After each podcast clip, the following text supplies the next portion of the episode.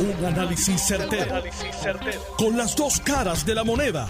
Donde los que saben no tienen miedo a venir. tienen miedo a venir. Esto es el podcast de Análisis 630 con Enrique Quique Cruz.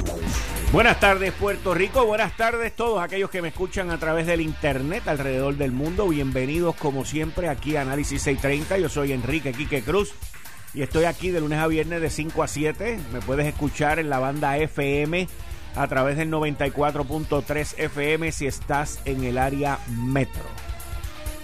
Bueno, hoy es jueves. Ustedes se acuerdan cuando el lunes yo llegué a este programa con todo este revolú que ya había empezado el viernes pasado y yo le decía a ustedes, hoy es lunes y se siente como si fuera jueves. Y el martes le dije como si se sintiera viernes. Esta semana ha sido a palo limpio a palo limpio que lo he sentido yo. Imagínense la gobernadora que cumple año hoy, by the way. Happy birthday to you, gobernadora. Hay que hacer una pausa en todo y celebrar lo que vayan a celebrar. Pero la realidad es que esta ha sido una semana, lo podríamos llamar una semana maquiavélica. Una semana en donde hay mucha gente que dice que la campaña y la candidatura a la gobernación de la gobernadora se fumó, que esté herida letalmente y que la credibilidad de ella ha sido mancillada por la manera que reaccionó y por sacar a la secretaria de a la ex secretaria de Justicia Denis Longo Quiñones.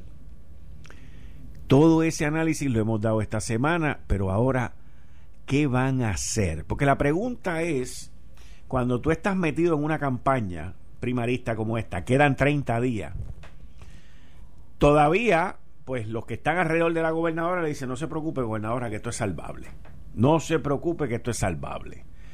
Pero está bien, ok, vamos a decir que alguien diga que esto es salvable y vamos a decir que es salvable. La pregunta es, ¿cómo lo salvamos? Porque con decir que es salvable no va a aparecer un hada madrina y te va a cambiar el, el chucho aquí y tú vas a seguir para adelante de lo más bien. Hoy comienza el movimiento de, primero que nada, proteger al gobernante. Eso es lo primero. Usted durante los próximos días no va a ver a la gobernadora tan expuesta como ha estado ahora. Un nombramiento tan importante como lo es el de Nino Correa o el que hubiesen nombrado en manejo de emergencia, estamos en medio de la temporada de huracanes, ameritaba a que el gobernante estuviera ahí. Eso no ocurrió. ¿Por qué? porque la campaña y la gobernante entraron en lo que se conoce el modo de protección, protection mode. Y ahora, hoy es jueves, tenemos que proteger al candidato, tenemos que proteger a la candidata hasta el viernes, fin de semana, donde estén tranquilitos. Entonces, en el fin de semana, ¿qué hacen? Campaña, repartición, ayuda y otra serie de cosas que son eventos de relaciones públicas para ir cambiando el tono. Ese es el lado de la gobernadora, porque está el lado de los que están con Denis Longo Quiñones, que deben estar diciendo, ok, ¿cuál es nuestra próxima movida para que el tema no muera?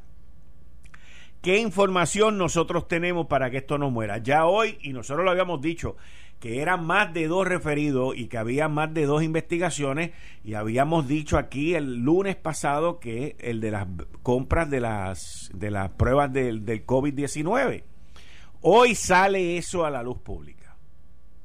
Tuvimos, tuvo el evento de la secretaria de Justicia, Wandy, Wandy Malburgo, que ya sale del panorama, entra otra persona, quien no conozco, pero que he oído que es una persona que conoce muy bien el Departamento de Justicia, buscando estabilizar eso allá adentro. Porque el Departamento de Justicia es el foco de atención, el epicentro. El Departamento de Justicia, imagínense que es como Nueva York cuando estaba con el coronavirus hace un mes y medio atrás. Así está el Departamento de Justicia hoy. Y entonces la gobernadora tenía que buscar a alguien que calme ese hormiguero. Esto es un hormiguero gigante. Y usted sabe que cuando usted lo pisa, Parece que la gobernadora ha pisado ese hormiguero del Departamento de Justicia muchas veces. Cuando usted lo pisa, las hormigas salen para afuera y se forma un gentío de hormigas brutales. Pero si usted no lo sigue pisando, esas hormigas van a volver de nuevo bajo tierra y van a volver a su estado de vida normal. Y cuando usted venga el otro día, no va a haber el hormiguero allá afuera. Y eso es lo que están buscando hacer con el Departamento de Justicia. ¿Lograrán calmar el hormiguero del Departamento de Justicia? Mm, lo veo difícil. Lo veo difícil. Lo otro es calmar a Denis Longo Quiñones. Si ella vuelve a salir con información nueva o si los medios la buscan, ella puede empezar a tirar bolitas por aquí, bolitas por allá y sacar información nueva. Estamos a 30 días de las primarias. Una de las mejores maneras que la campaña de Wanda Vázquez puede medir esto es los fundraisers, el levantamiento de dinero. O la campaña de Pierluisi lo puede medir con los fundraisers y el levantamiento de dinero, levantamiento de dinero, si del lunes para acá el teléfono de los que le dirigen la campaña no para de sonar para hacer actividades y recaudar fondos. Porque esto al oponente, que en este caso es Pedro Pierluisi, y también hasta cierto punto Eduardo Batia, pero lo que pasa es que en el caso de Eduardo Batia, que vamos a hablar más adelante, todo va a estar atado a cómo él luzca hoy por la noche. Si luce bien, ese teléfono se va a caer, se le va a romper el ringer. Si no luce contundente y no luce ganador, va a sonar mi, mi, mi, mi, mi. Así. Y todas esas cosas son las que nosotros miramos y analizamos aquí porque son interesantísimas. Esto tiene que ver con lo que va a ocurrir. Si la gobernadora y su campaña dejan de recibir la avalancha de billetes que estaban recibiendo por parte de los donantes, por el escándalo en el Departamento de Justicia, entonces la cosa se está poniendo fea. Y aquí es donde empiezan a mentirle al candidato. No te preocupes, que esto va a estar bien. No te preocupes, que eso va a pasar. Vamos a hacer esto, vamos a hacer aquello. No te preocupes por esto, no te preocupes por lo otro. Sí, se tienen que preocupar. Se tienen que preocupar. Pero mañana es viernes y eso puede que le favorezca y después el sábado y el domingo. Pero los oponentes definitivamente que van a tener algo para el lunes. Eso yo no lo dudo, porque si no lo tienen son flojos como oponentes. Son flojos como oponentes y eso hay que tenerlo. Así que están en estado de emergencia y el primer, el primer ramito para cambiar el tema fue nombrar a Nino Correa, un nombramiento muy merecido, un nombramiento correcto y un nombramiento a alguien que se lo ha ganado y lo ha trabajado. Si por alguna razón hubiese algún impedimento en la ley de nombrar en propiedad a Nino Correa, pues mire, las leyes están hechas para que se enmienden. Y usted viene y le enmiende y ya está. Eso sí, es bien importante que Nino Correa reconozca y tenga la gente en la parte administrativa que le ayude con el manejo de toda la parte administrativa, porque eso es un departamento que hay que hacer muchos informes, hay que poner mucha información por escrito, hay que hacer mucha cosa detallada y es importante que él tenga ese, ese equipo administrativo que lo ayude, que lo ayude en cuanto a ese, a ese aspecto específico. Pero enhorabuena, Nino, te felicitamos, muy bien ganado, mucho éxito y vamos para adelante. Miren, el que estaba debajo del, del general Bulgo renunció y se fue. Tenía que renunciar y tenía que irse. ¿Ok? Vamos a estar claros. Porque estaba a punto de entrar en un conflicto feo y serio. Y él lo que llevaba ahí eran como cuatro o cinco días. Pero según me han dicho mi fuente, él te tuvo, él tuvo un conflicto serio en términos de trabajo, un conflicto profesional y se tuvo que ir. Así que esa es la información que yo tengo y yo creo que fue lo mejor. Eso fue designado, él fue designado por el general Bulgo y espero también que Janel, que es el secretario del Departamento de Seguridad Pública, le permita a Nino Correa tener los fondos necesarios para resolver el problema de los aires acondicionados que tienen los empleados allí. Así que vamos a poner a Nino en su sitio con las herramientas necesarias, con los recursos necesarios y que los empleados tengan su aire acondicionado.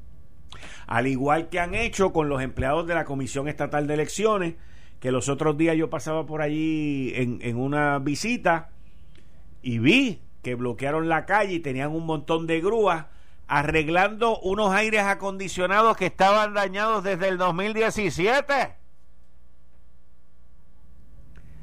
Desde el 2017. Y dentro de esa información que yo estaba averiguando, veo las grúas y veo todo esto, y, veo también en los medios los pleitos frívolos que el comisionado del Partido Popular está llevando a cabo en las cortes, que la, la, judicatura le le, le, le, le, da las decisiones en contra, que pierde los casos, que en otros los retira.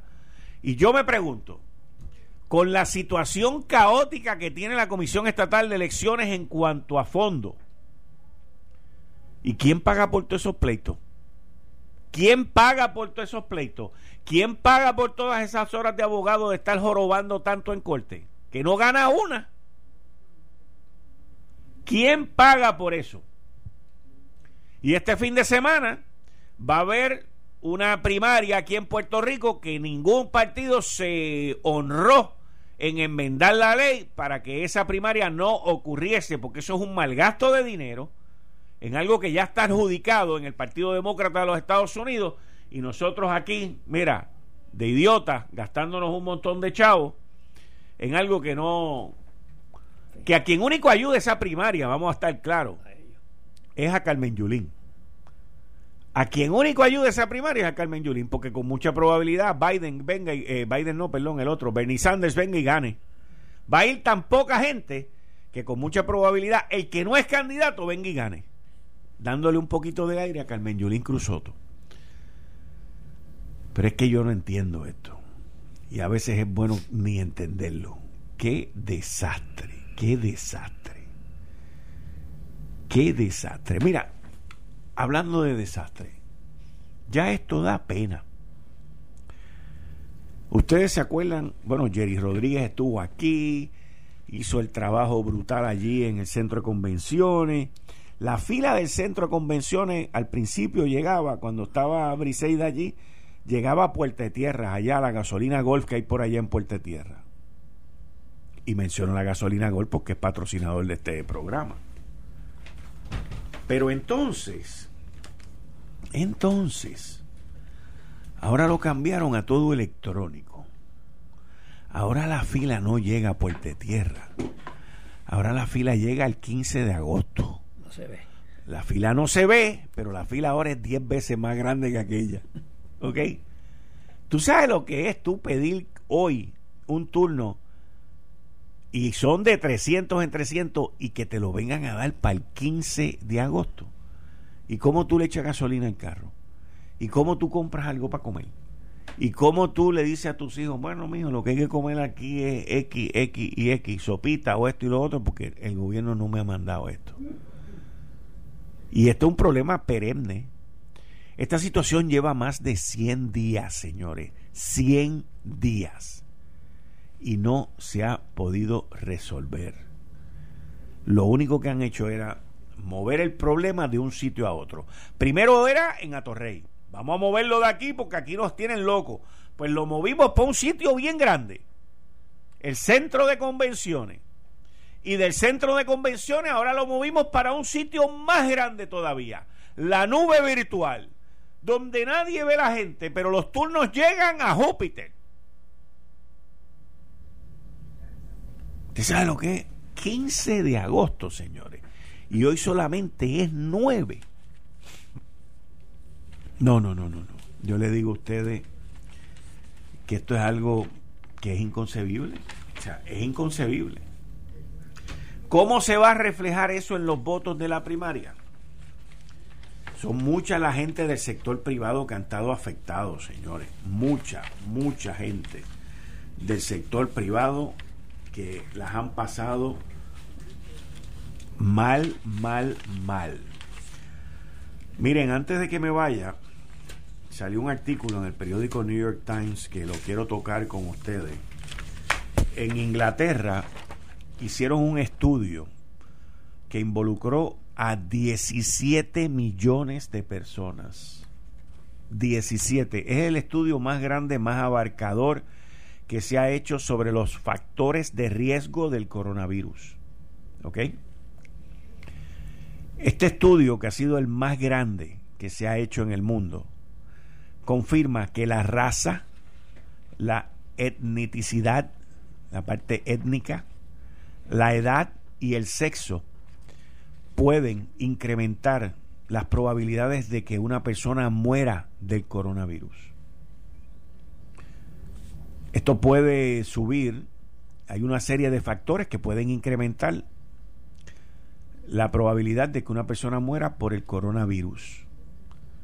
El estudio refleja que los varones, los hombres, los hombres, la gente mayor, la gente mayor, la raza, las minorías y aquellos que padecen de condiciones preexistentes son el foco de la población más vulnerable, más vulnerable. El estudio y la información fue recogida por el Reino Unido National Health Service, por el Servicio Nacional de Salud del Reino Unido.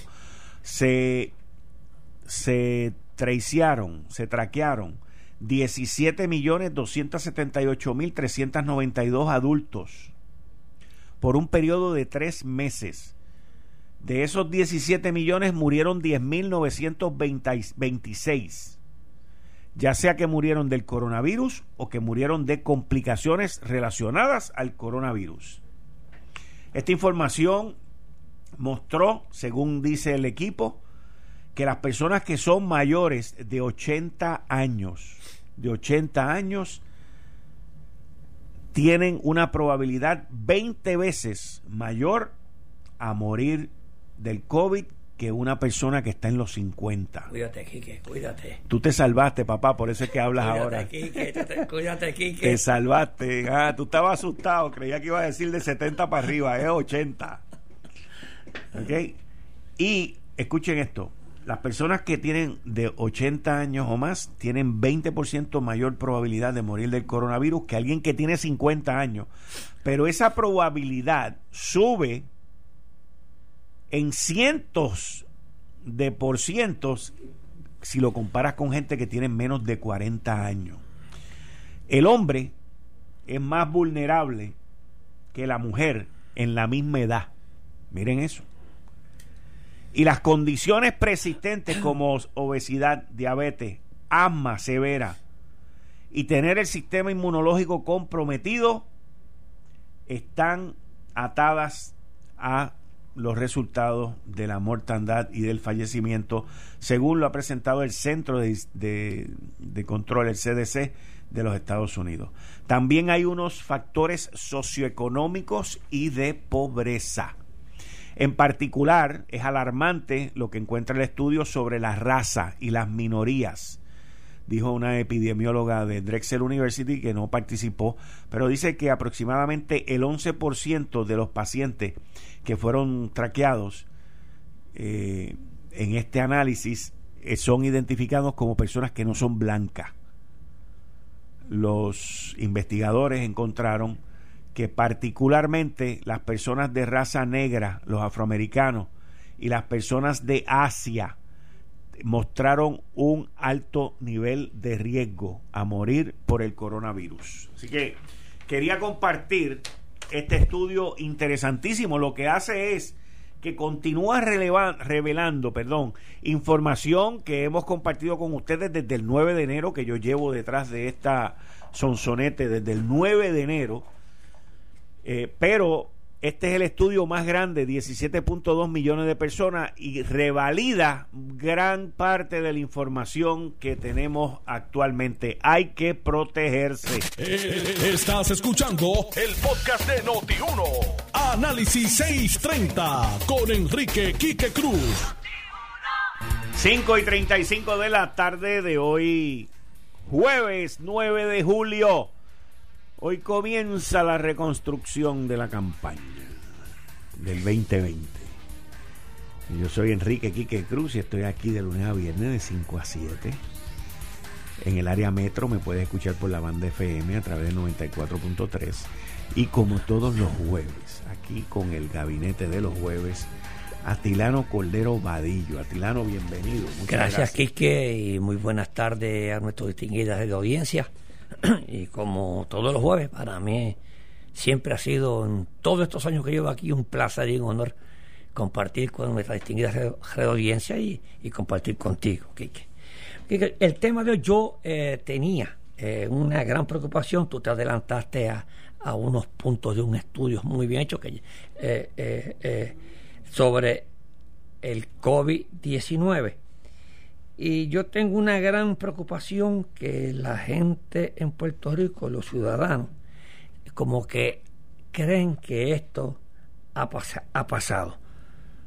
Oye, yo antes que nada yo tengo que felicitar a, a, todas las autoridades sanitarias, el gobierno, a todos los hospitales, a todo el mundo, secretario de salud, a todo el mundo a todos por el excelente trabajo que se ha realizado para detener este, esta pandemia del COVID-19. ¿Por qué yo estoy preocupado? Bueno, yo le voy a decir a ustedes que esta pandemia, yo le voy a hablar desde adelante desde el punto de vista económico.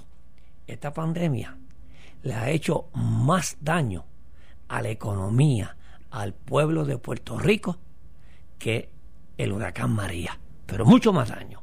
¿okay? Y esto se va a tardar de recuperar mucho más lento y va a tardar más que el huracán María. Y tengo que decir que, he visto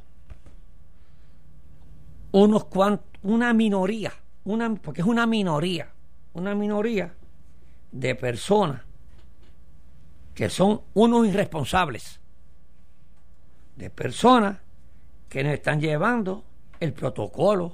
¿Tú los has visto? Sí, yo los he visto, yo los he visto, yo los he visto.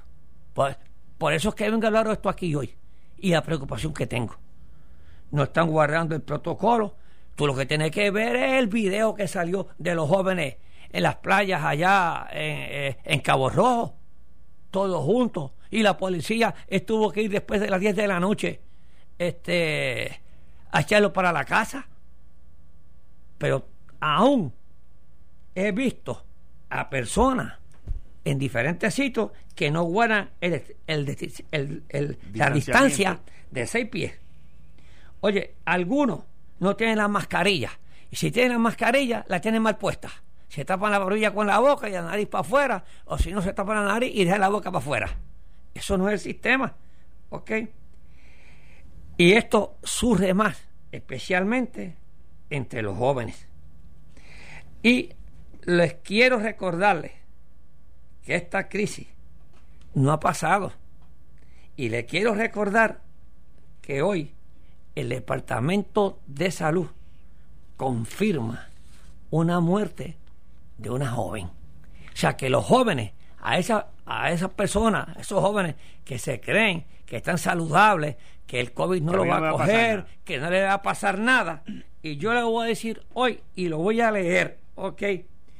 Una niña de 13 años falleció por el coronavirus COVID-19 en Puerto Rico.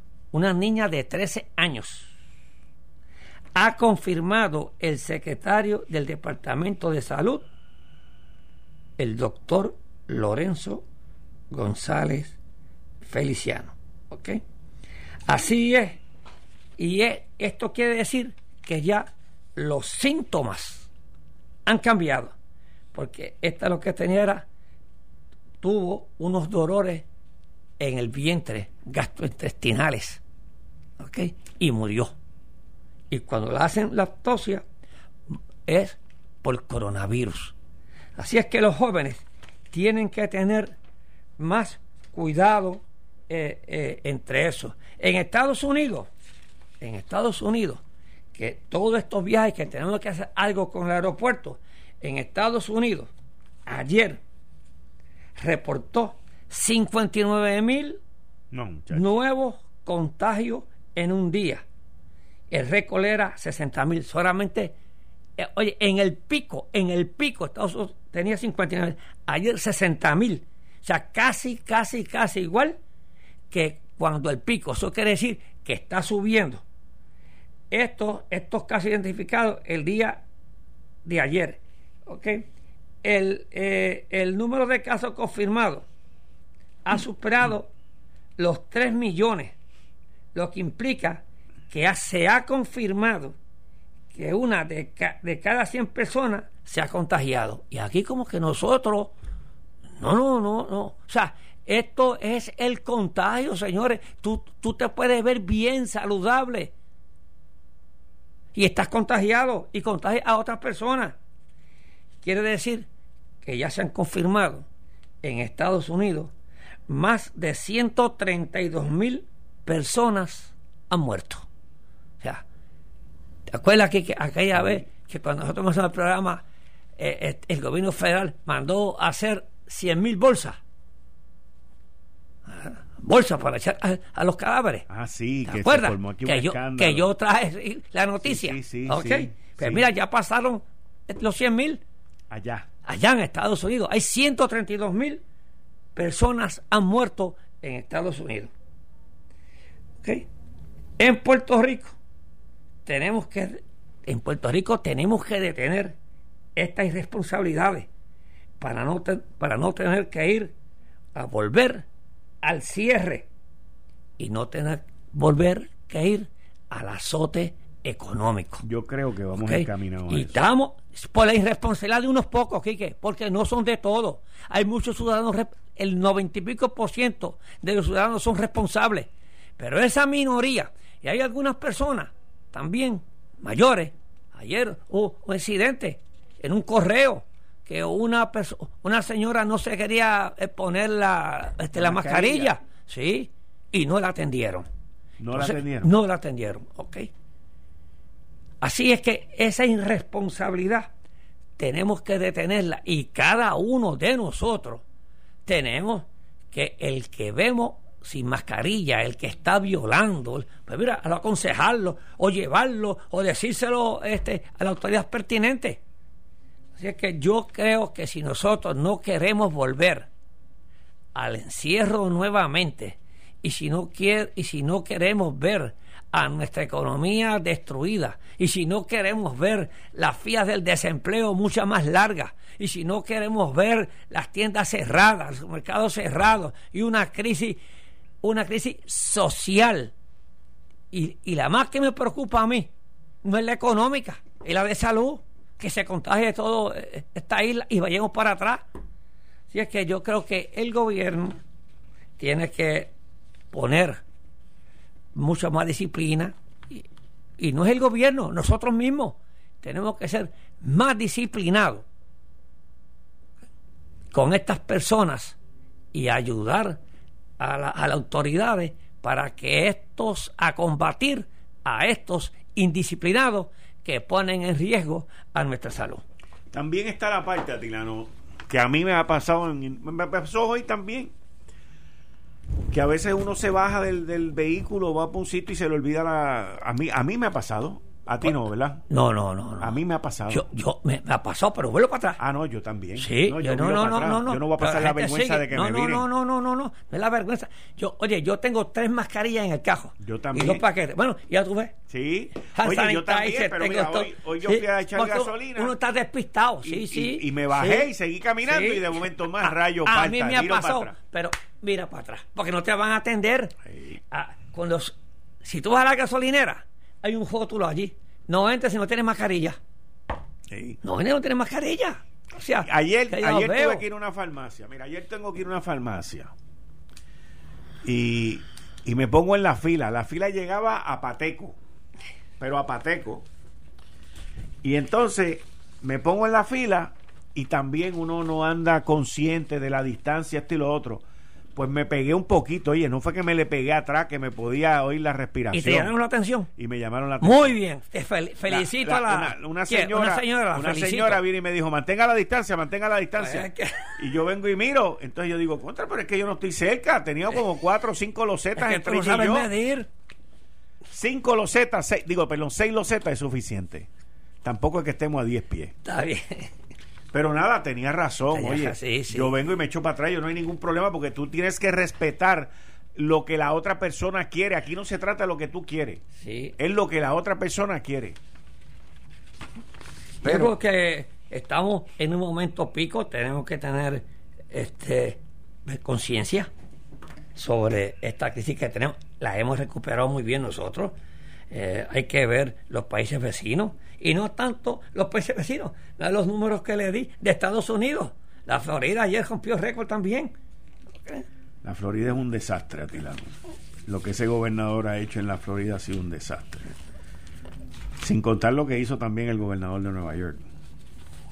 Ese votó la bola. Pero hay un articulito ahí en el New York Times que no me lo he podido leer que preguntan si el gobernador de Nueva York es responsable por la gran cantidad de muertes que han habido en, eh, con personas mayores allí.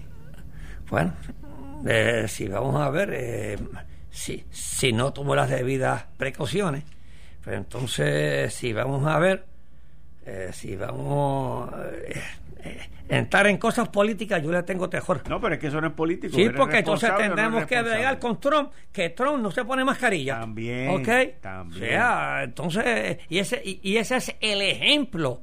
Ese es el ejemplo que todo el mundo sigue porque es el presidente de la nación más poderosa del mundo. Otro irresponsable.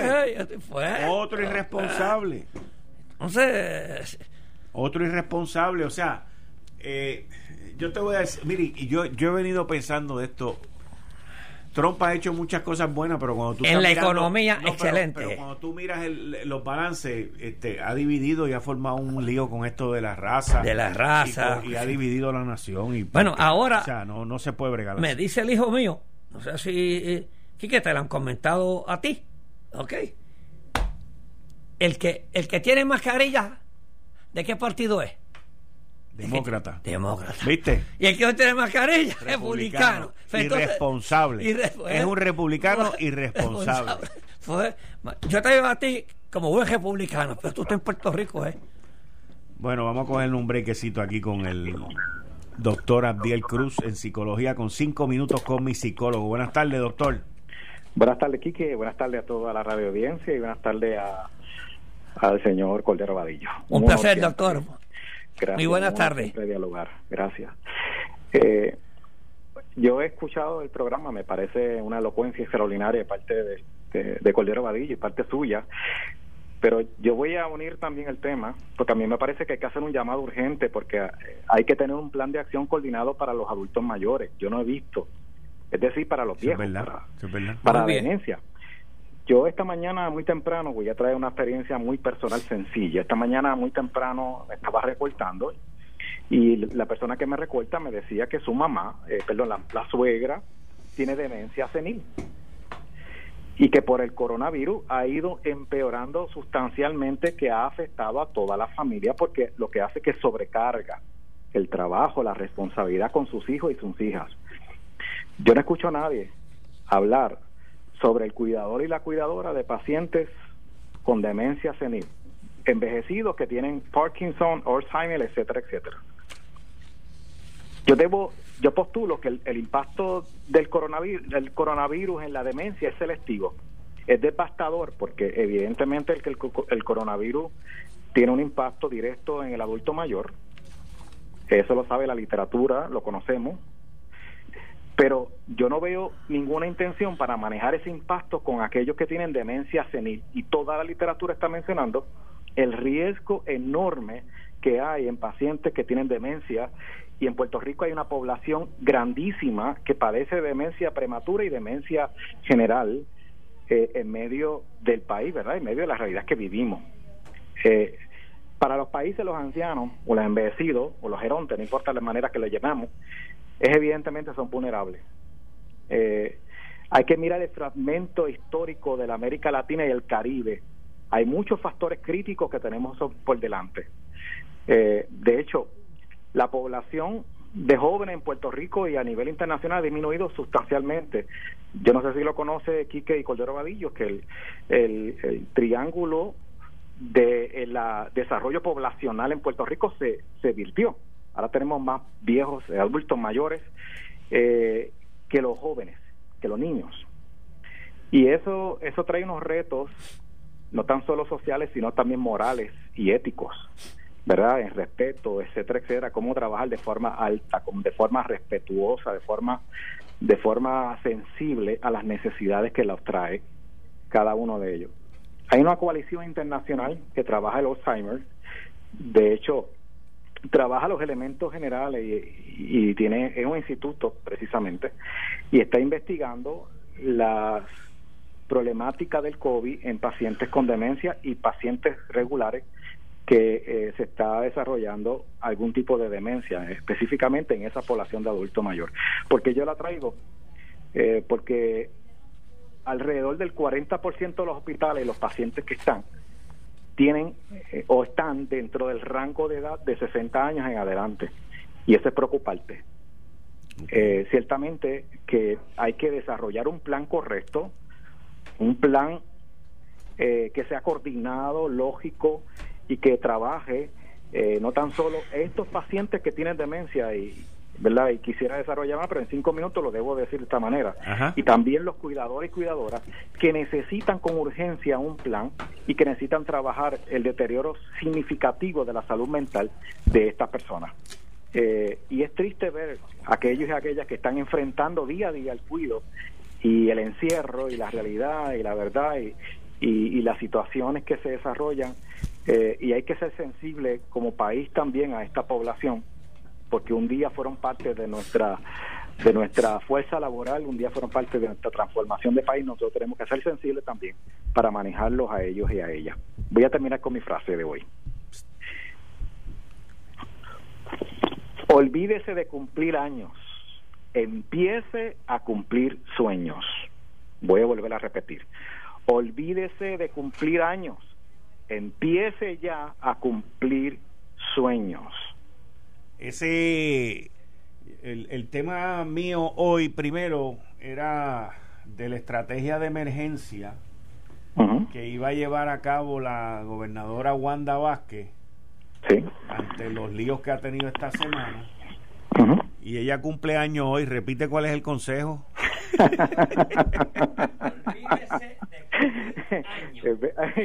Interesante.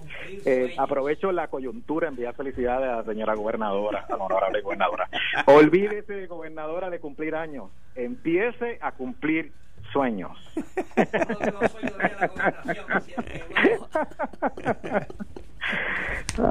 Muchas gracias, doctor. Muchas gracias. gracias a usted. Para servirle. Esto fue el, podcast de Notiuno. Análisis 630 con Enrique Quique Cruz. Dale play a tu podcast favorito a través de Apple Podcasts, Spotify, Google Podcasts, Stitcher y notiuno.com.